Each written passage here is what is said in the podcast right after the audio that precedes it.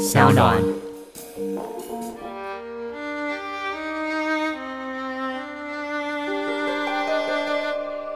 大家好，欢迎收听今天的人造门特辑开讲啊。那我们这周啊，鬼月适逢鬼门开哈。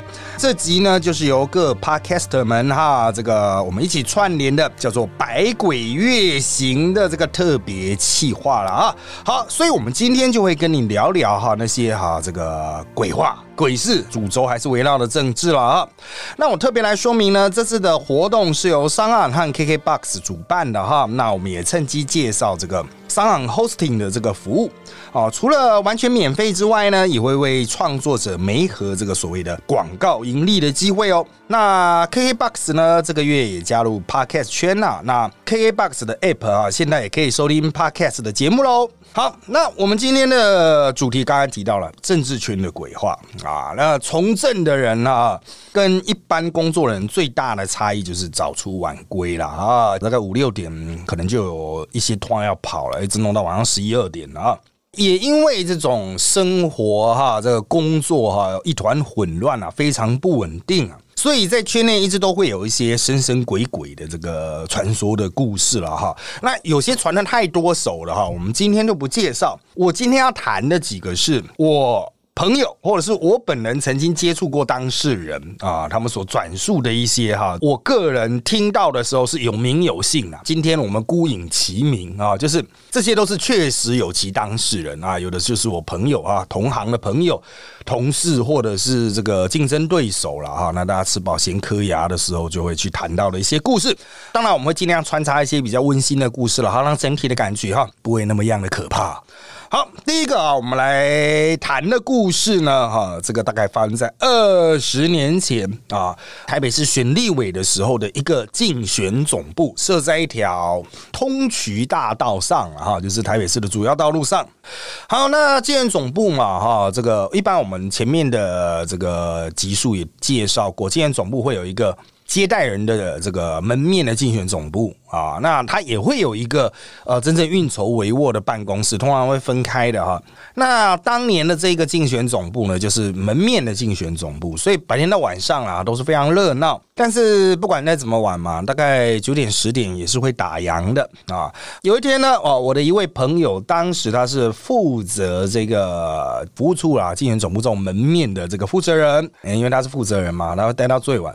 一一检查啊，是不是水有关好啊？哈，就像这个你要离开办公室一样哈，会做最后的检查嘛哈。那当年好像没有什么保全设定啊，所以他就是一样一样的关灯，把该锁的、该关的窗、冷气都关了哈，然后慢慢的往门口退，确定一切无误啊，关玻璃门，然后关铁卷门，关好锁好之后呢，他就去开车啊，时间大概十一二点了吧。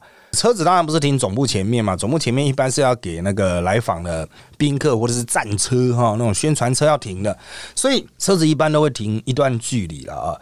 他就去他停车的地方，开车出来之后，他回家的路上会再次经过这个竞选总部的前面。那当然了，他说啊，他。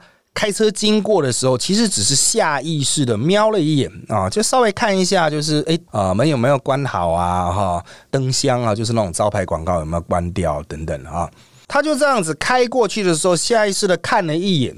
第一眼的时候，就因为车子是往前开嘛，他是往左手边看啊，就是他是在隔了一条马路的对象啊。假设这个建总部是开在南下的部分，那他是往北上开，所以会在啊比较远的地方经过，啊路的对面经过，他就往左手边瞥了一眼，诶，怎么好像跟他预期看到的一片黑暗有点不一样啊？大概隔了一两秒啊，那当然已经经过了一段路嘛，哈，因为你在那个主要道路上开，通常不会太慢。那他又赶快再补看了一眼，他发现说：“哎，啊，竞选总部好像是亮着的啊。”他这个第二眼哈看的时候是有点确定哈，就是嗯亮着的，糟糕糟糕，不知道什么东西没关到，他以为自己有关了，因为每天的 routine 都是这样子嘛哈，以为自己有关。好，他就在下一个路口回转绕回来，停在总部前面啊。这时候深夜了嘛，只能临停的地方或红线啊，他也是先停再说。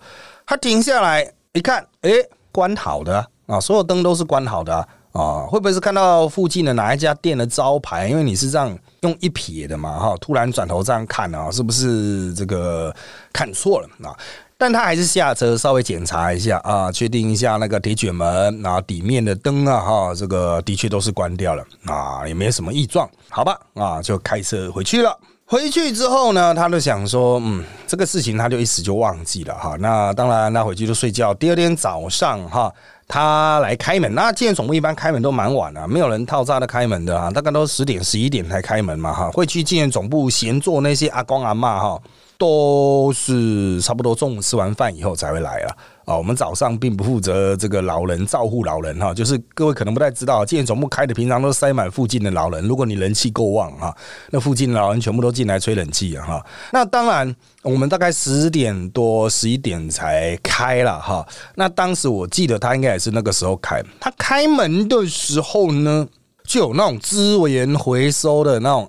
阿婆哈就在那边等，说：“哎，你们今天总部有没有那个要丢的纸箱？因为今天总部经常会有大量的面纸要发，所以会有很多纸箱，或者是我们有文宣哦。那文宣拆下来，也会有很多纸箱，因为文宣是一箱箱送来的哈，DM 嘛哈，那种东西那个资源回收就会早上就会定起来收嘛，因为我们可能晚上进货在那边拆，第二天就把它扔出来，所以会有资收阿婆在那边抢。他说那一天就一个资收阿婆在外面等。”他就在那边开铁卷门，那说：“好好好，有有要给阿婆你的哈，等一下，等一下。”那阿婆就说：“哎呦，你们怎么那么浪费啊？还是说什么你们怎么这么认真？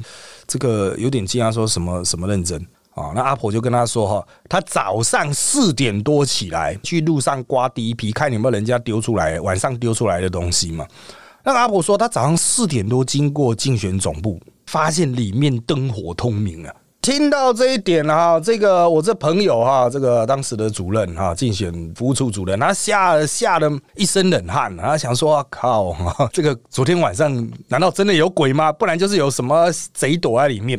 可他开门之后看，哎，竟然全部也没有人进来动过的异状了哈，看起来就是跟他昨天离去的时候一样啊。那当然他也没有跟那个阿婆说些什么，就是觉得心里怪怪的啊。好，那后来啊，他去问总务。部门啊，他跟总务部门说要不要拜一下哈，这个好像这个晚上灯会自己跳开啊，什么还是要 请个水电来看一下，这样说晚上灯火会全部突然通明啦。那个资源回收的阿伯看到了，他昨天开车经过好像也看到了哈。那当然啦，总务处就是后来怎么解决不知道，我只知道我朋友在跟我转述这个故事，说总务处当时为了租这个竞选总部要省钱，所以他们租的是凶宅。这一个纪元总部原来就是发生做非自然死亡啊，哈，可能是自杀或凶杀案这样子，然后车祸这种撞死怎么样的撞进来这样。啊，反正就是这个总部就是这个租不出去了，所以他们才能够短租嘛啊，因为建成总部通常都是短租嘛，这种门面大概租六个月而已啊啊，你在台北市区有时候现在当然是很多空屋了哈，可是以前你要租到二十年前是台湾前沿角木的时代，你要租到的是不容易啊，所以他们就租凶宅啊。那当然我们传统上建总部也是不怕凶宅啊，因为建总部也很凶，我们认为这个文武百业哈，竞选总部算是比较凶的那一种哈，就是比较不怕凶宅了。啊，所以我们就会去租这个，也便宜啦。重点是便宜嘛，凶宅总是租起来比较便宜嘛。那这也是第一个故事了哈，就是晚上灯火通明的竞选总部。好，那当然了，讲到竞选总部啊，哈，这个晚上收整理哈，真的是。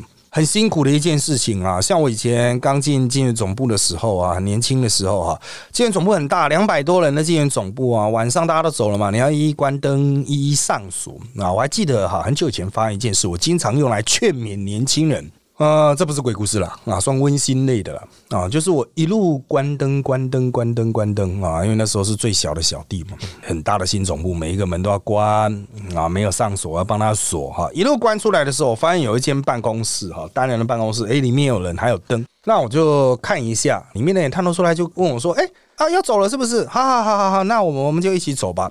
那我不认识这位同仁呐，他看起来也蛮年轻的哈，就是很客气，跟他走走走走走，然后他就跟我一起关灯，然后去把检查水龙头、检查厕所啊哈啊，什么都检查好，灯都关好，冷气都关了哈，装空调这样子关掉，然后一一退出来哈。他沿路就在提醒我说：“哎，那边是不是还有什么地方了哈？这个没有去啊。”我就说：“啊，那个是什么部门？”那我这个时候就感觉他是一个新人了。啊就是他搞不清楚状况嘛。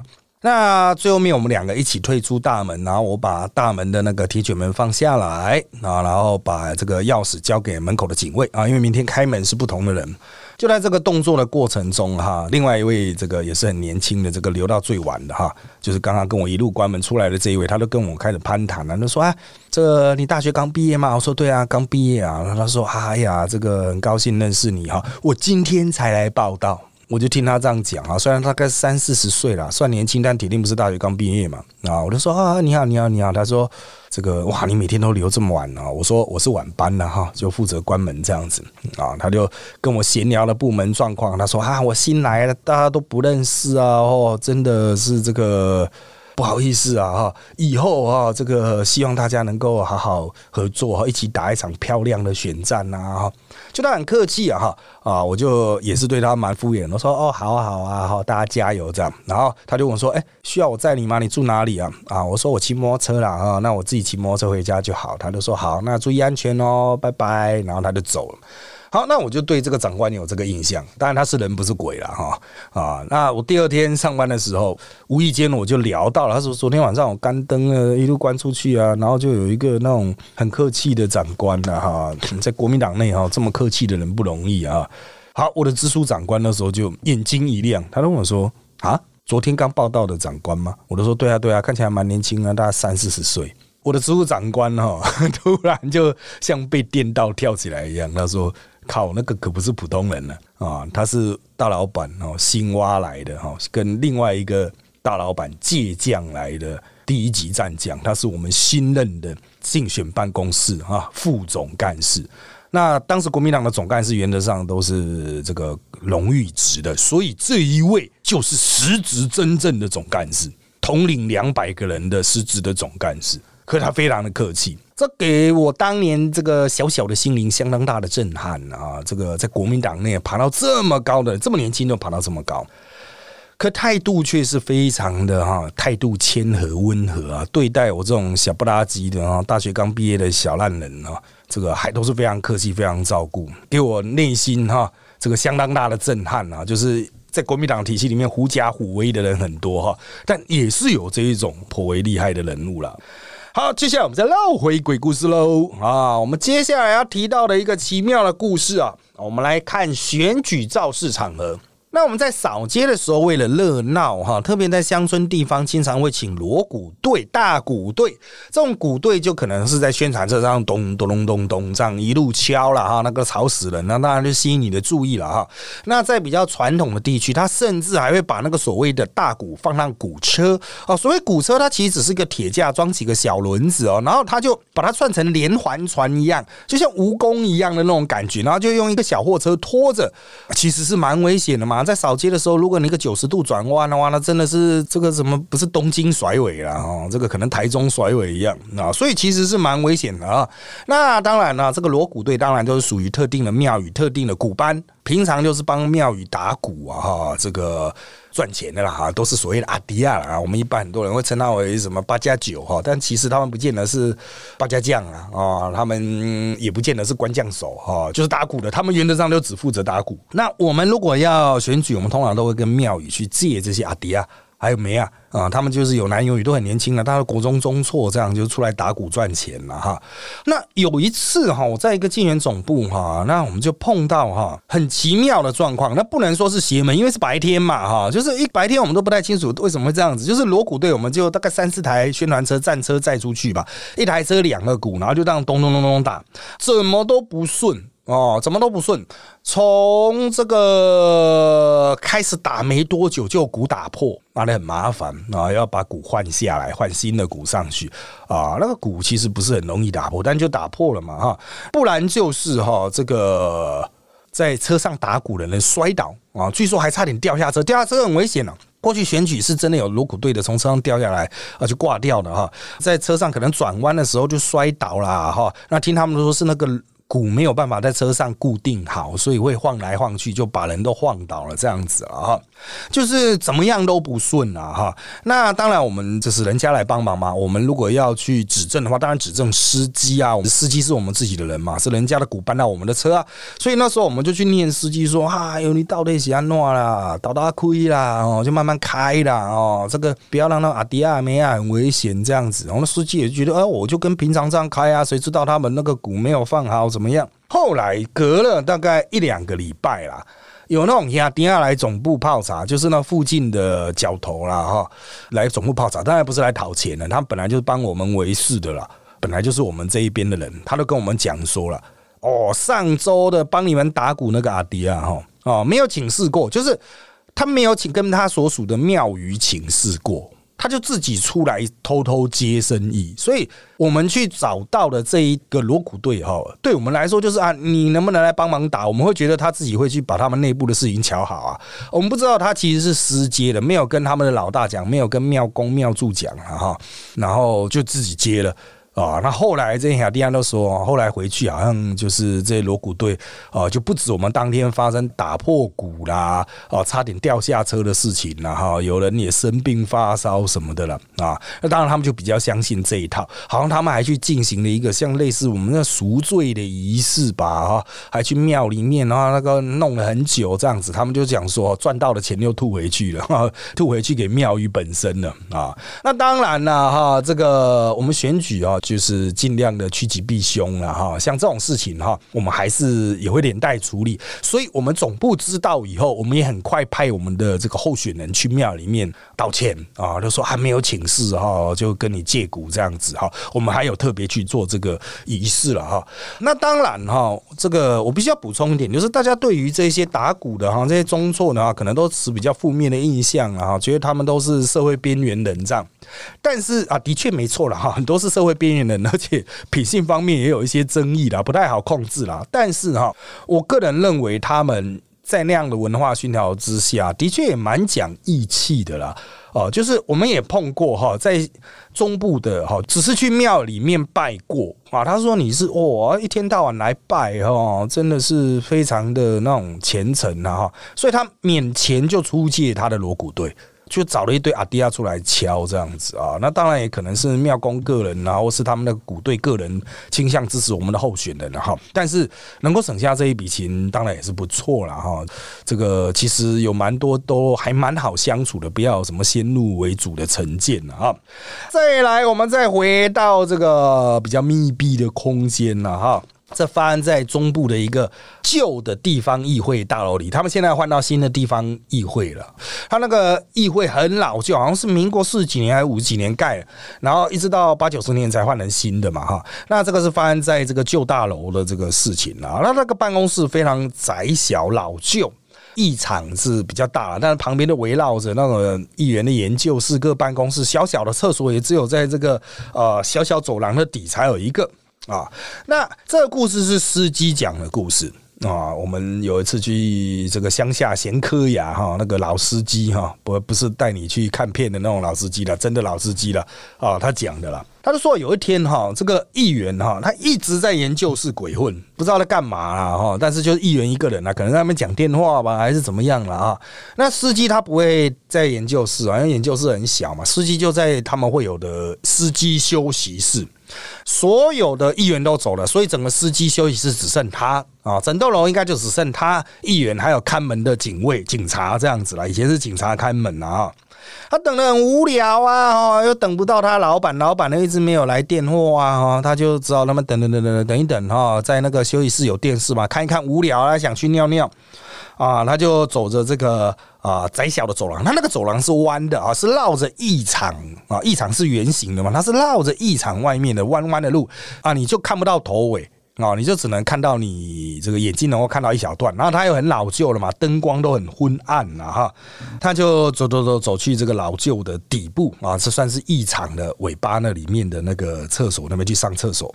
好，那他在厕所这个进去上厕所的时候哈，里面已经有一个老先生啊站在最里面啊，这几个尿斗四五个尿斗，男生的小便的尿斗，他站在比较靠门口，那里面有一个老先生已经在了啊，他进去就说：“哎，啊，稍微问候一。”下哈啊，那老先生看到他也诶了一声啊，听起来他是外省腔的哦，就是那外省老头了哈。那那个司机就跟他讲哇，怎么这么晚还没有回家哦？就那那个老先生就哼哼哈哈了几句这样子。简单聊聊啦，就乡下人的客套了哈，客套话讲一讲。那老头子先尿完出去了啊，那司机就说哦，早点回去哦，再见账。老头子也哼哼哈哈就这样走掉。这个司机是说了哈，他看是诶，那个老头子是确实就是有一个人在，然后他经过后面有没有洗手，他没有讲，反正那个老头子比他先走。后来那司机尿完洗完手又回去休息室等。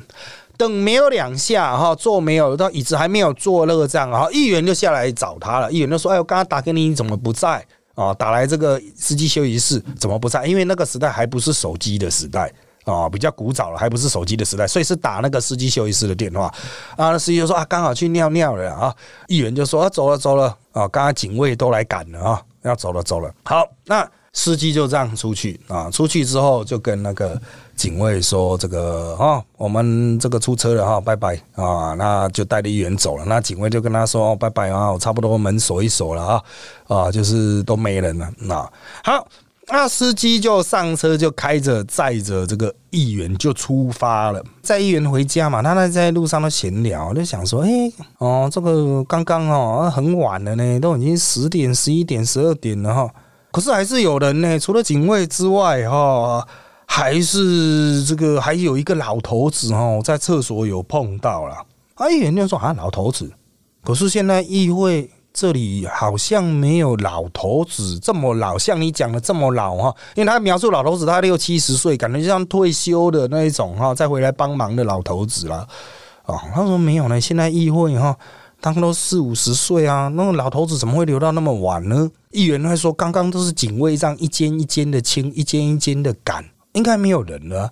那那个司机就说啊，会不会就是刚好警卫赶赶赶，然后把那个老头子还没有回家赶走？哦，议员说，嗯，也许吧。哦，但是他觉得议会没有这种老头子了啊。好。第二天呢，他又在议员去上班了哈，上上上上到中午吧，门口警卫又换班，换成昨天晚班的那个警卫，警察又来了，驻议会的警察又来了嘛，换成昨天晚班那一位。那他经过门口的时候，他就顺便去问说：“哎，咱哦，那个最晚你在清的时候哈，就只有我们在吗？就只有我和我老板在吗？”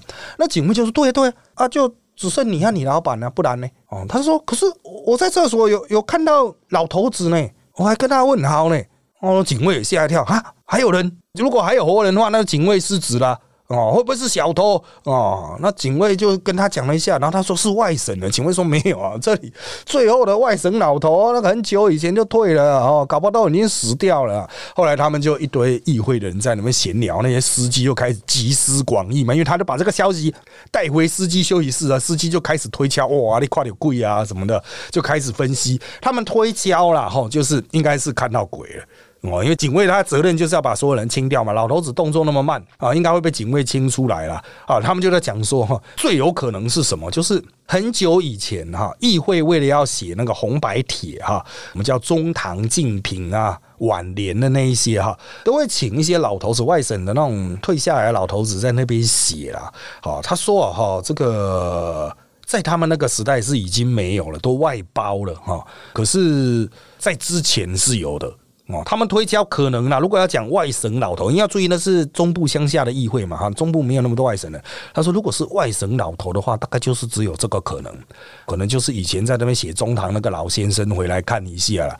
哦，那司机就问他说：“那是多久以前？”然后说：“哇，那个很久以前呢，那民国五六十年的事情了，距今大概也死了三十几年了。不过，他都发生在二十几年前的事情了啊。”好，那当然了，在议会啊，哈，这个我现在也很久没有进地方议会从事一线的工作了。以前我在台北市议会的时候呢，他的地下室的确是有专责写这个中堂竞评挽联的。有专门工作，就是他们很多人每天慢慢狂写，因为送这个量很大。送中堂精密晚年一个月可以送到好几千块啊！虽然他我那个时候一一个成本价才十七块，含运五十块而已啊。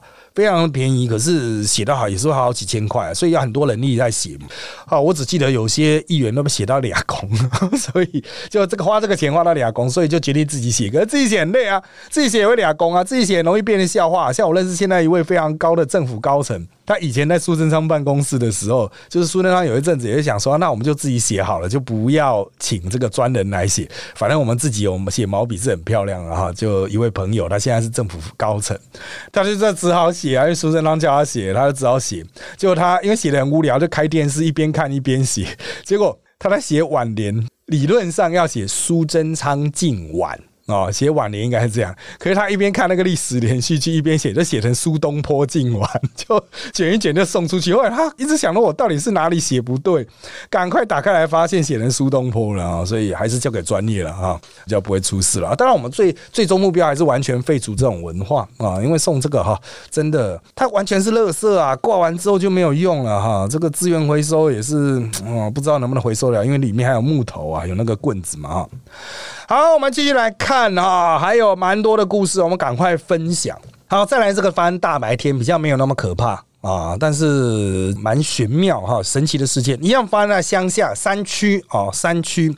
那这一次告诉我这个故事，议员的助理啊，他跑的是蛮多原住民的选区，但是他不是原住民选的啦，哦，就是他有山区啦，所以他的个性非常豪爽啊哈。我怀疑这个故事疑似酒驾、酒醉驾车，但我没有证据啊，我只能这样怀疑啊。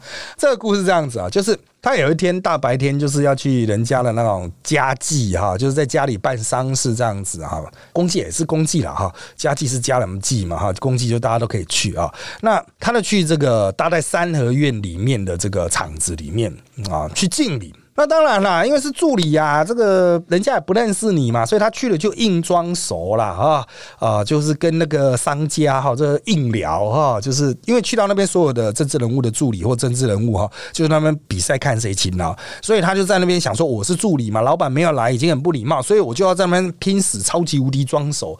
他不但和家人在那边聊了一个多小时，那也看到他那个商家的人丁比较少啊，那个在前面站在那边哈。念经的那些人哈，就站着着的话，后面就没人帮忙，所以他还在那边帮忙接待啦、送客啦、扫地啦、哈代为招呼啦哈，在那边忙了一个多小时啊，连商家都不太好意思了哈，就这个这个这个说啊不不好意思了，在那边麻烦你这样哈，这个地方政治人物的日常啊。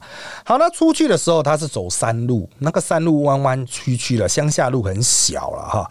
我就强烈怀疑他有饮酒，这个但是我没有证据啊。他就骑骑骑骑都摔车了，摔到路边的水沟里，痛的要死。他骑摩托车去的啦，啊，就摔到水沟里啊。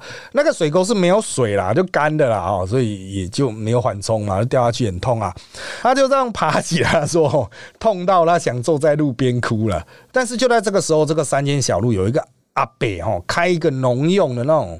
像铁牛车那一种哈，这个这都市人可能比较不知道，就是一种拼装的货车，没有牌的，他就弄个农用这样哒哒哒哒开过去，带个斗笠这样哒哒哒哒开过去。他看到那个农夫看到就是他掉到那个田里面，然后赶快下来帮他把车子扶好啊，这个看看他身上有没有伤，然后他就说啊，拍谁拍谁哦，谢谢你谢谢你，这样没关系，我坐着休息一下就好哦。那个老先生就说这个哦注意安全，这里很闹哦，然后就继续骑着这个车子就哒哒哒哒哒哒哒。他就往山上走掉了。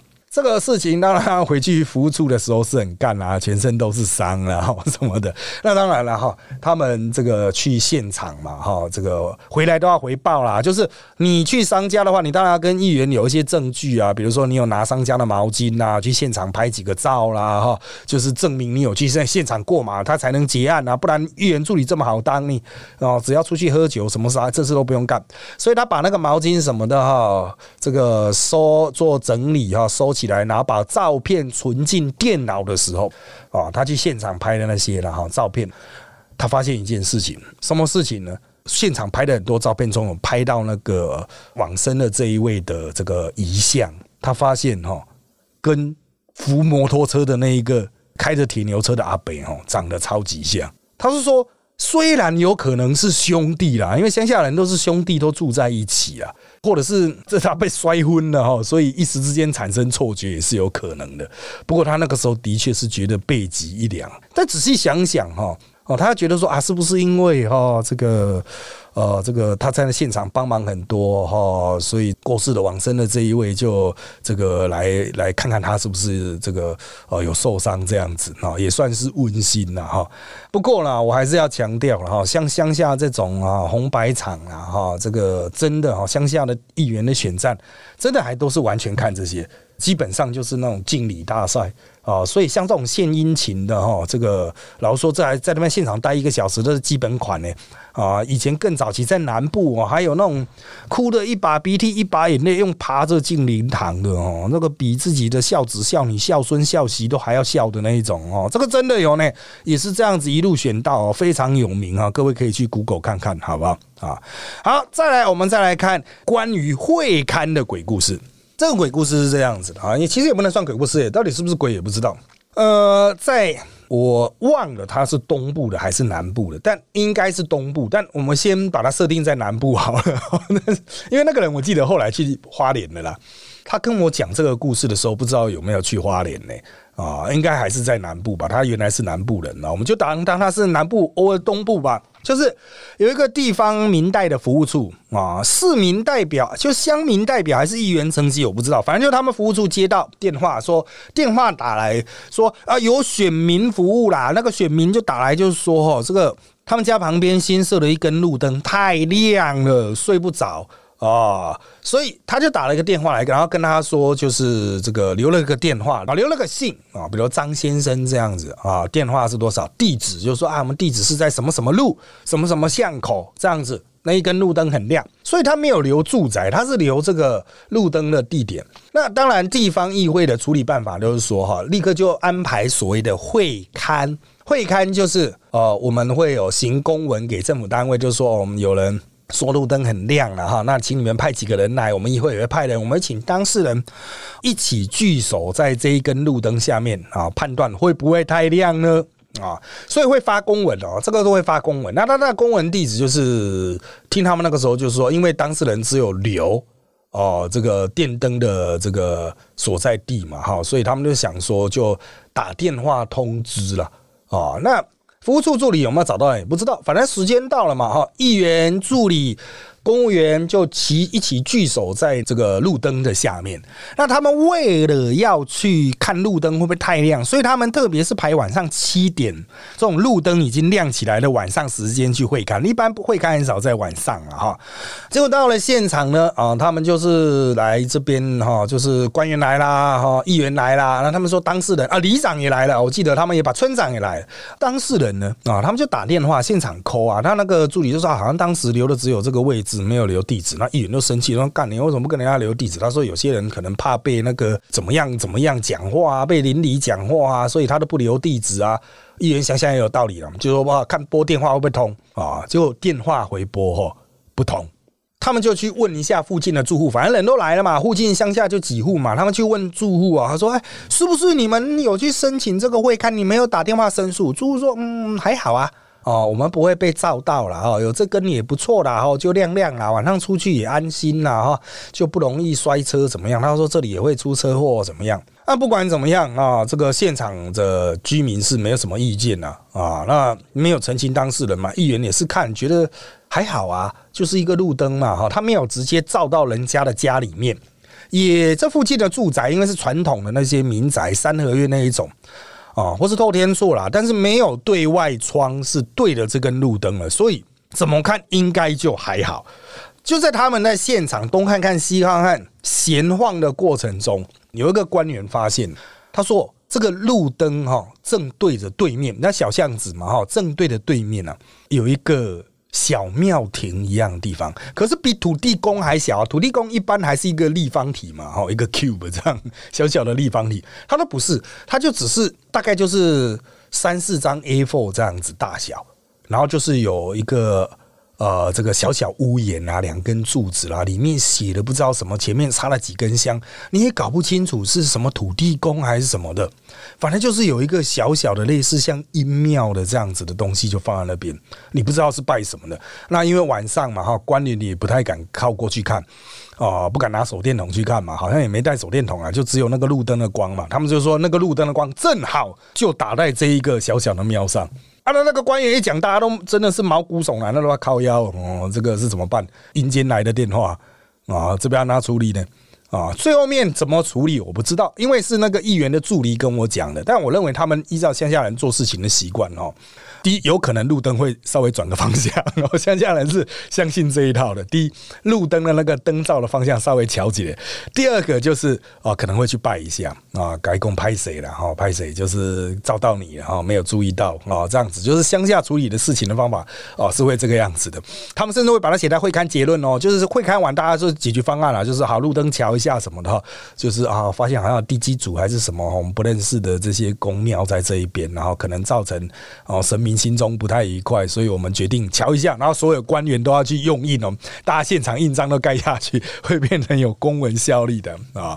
最后一个故事，我们来跟各位谈的呢啊，这个是算是我们这一个 team 的人亲身经历的。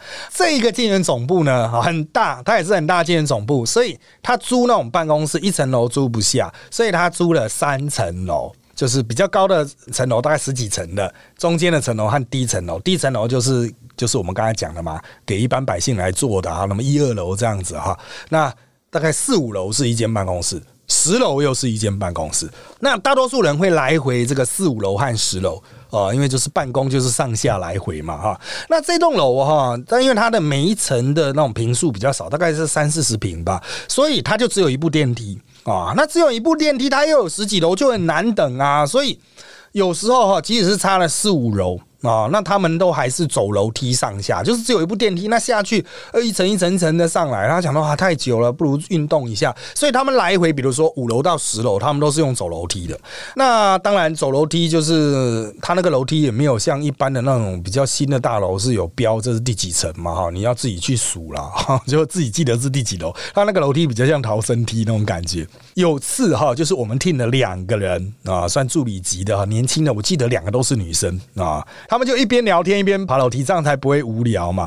他走走走走走，他想说好像到了，他就推那个安全门，因为我刚刚讲说很像安全梯嘛，他就推那个安全门出去，一看啊靠，走错楼层，是一层很像仓库的楼层，黑黑的都没有开灯，然后里面就是很大量的这个架子，然后放满了货物这样啊，他就看到那是别人的公司、别人的空间呐。但是因为他一推门出去的那个地方刚好是电梯厅，所以他看到前面是黑黑的，啊然后他旁边电梯厅哎。